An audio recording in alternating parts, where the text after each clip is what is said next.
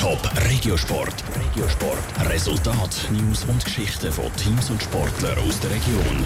Eine Viertelmillion Franken, so viel wäre beim Nationenpreis am CSIO St. Gallen zu holen gewesen. Die Schweizer die verpassen aber daheim seit knapp und werden eben hinter Frankreich und Italien dritt.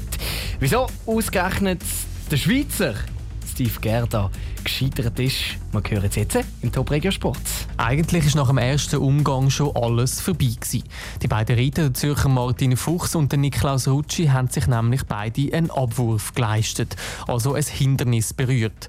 Weil aber auch Frankreich und Italien nicht fehlerfrei durch den Parcours durchgekommen sind, ist es zu einem zweiten Umgang gekommen, zum sogenannten Stechen.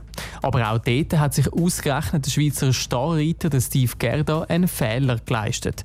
Das ist doppelt bitter, sagt der Equipenchef Andi Kistler nach dem Wettkampf. Wir sind sehr enttäuscht. Wir sind richtig niedergeschlagen, weil die Leistung hat eigentlich gepasst. Wir haben nur vier Punkte gehabt, außer diesem Stechen noch.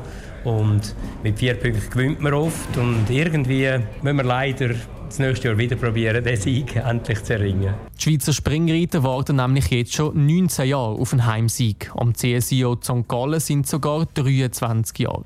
Der Steve Gerda, der unterdessen im zürcherischen Elk ist, hat nach dem Wettkampf trotz im Fehler gesagt, dass er nochmal gleich reiten würde.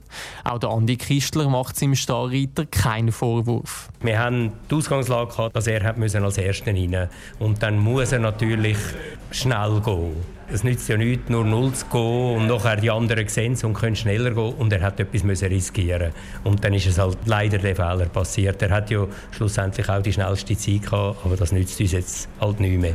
Gewonnen hat den Nationenpreis wie letztes Jahr Frankreich. Neben dem Sportlichen hat aber auch noch ein Unfall zu reden gegeben. Ein Reiter vom brasilianischen Team ist vom Sattel und auch noch von seinem Ross getroffen worden. Er ist für Abklärungen ins Spital gebracht worden. Seinem Ross ist nichts passiert.